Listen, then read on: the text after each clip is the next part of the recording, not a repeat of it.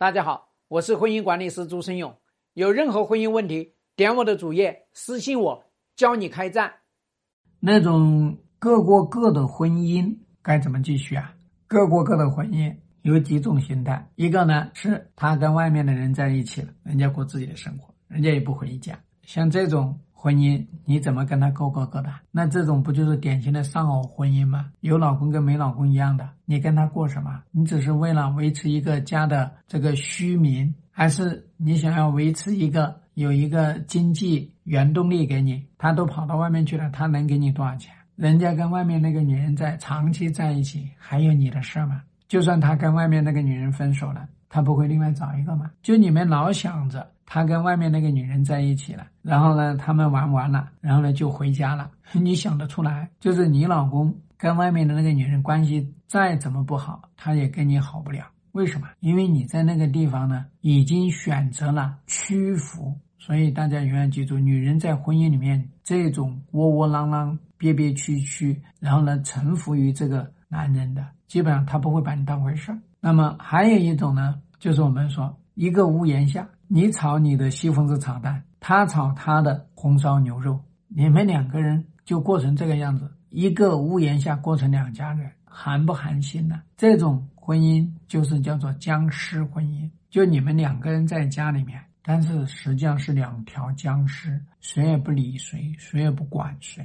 丧偶婚姻还有点幻想，幻想着外面那个人呢，要是垮掉了，还有你的机会。可是僵尸婚姻呢，你连幻想都没有了。所以我想跟大家讲，你们呢去为了一个完整的家庭的这个叫做形式，然后呢去坚持各过各的婚姻，最后的结果一呢是这个婚姻凋谢，二呢是他不再爱你，也不再尊重你，也不再把你当回事儿，甚至可能连家用都没有了。三呢，你们家的孩子开始倒霉，他的心里开始承受巨大的压力。四呢，你就没有办法健康了，你这个妻子是健康不了的，你身体健康不了，心理健康不了。五呢，你们的这个婚姻比结仇结怨都还可恶，所以我们经常说，各过各的婚姻，还不如当机立断把它给离掉。连民法典都有规定，但凡你们两个人要是分居满一年还是两年，去起诉就很容易判离婚。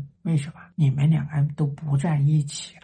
谁也不搭理谁，谁也不管谁了，这就不是婚姻的形态。婚姻的形态非常关键：一，你们有人身关系的相互依附，他依附你，你依附他，夫妻相互共同扶持，这是人身关系；第二是财产关系的共荣，你们两人共同创造财富，共同分享财富，这才是婚姻的。那么第三呢，就是你们的这个满足系统继续在运转。不论你们是在物质上面来满足、生理上面满足、情感上面满足、心理上面满足，还是精神上面满足，还是生理上面满足，夫妻之间没有满足系统去维系，它不叫夫妻，它也不叫婚姻，清楚吗？婚姻是一个组织结构，当这个组织结构里面没有内部的能动性，那么也没有了内部的满足，这个婚姻就罢了，好吗？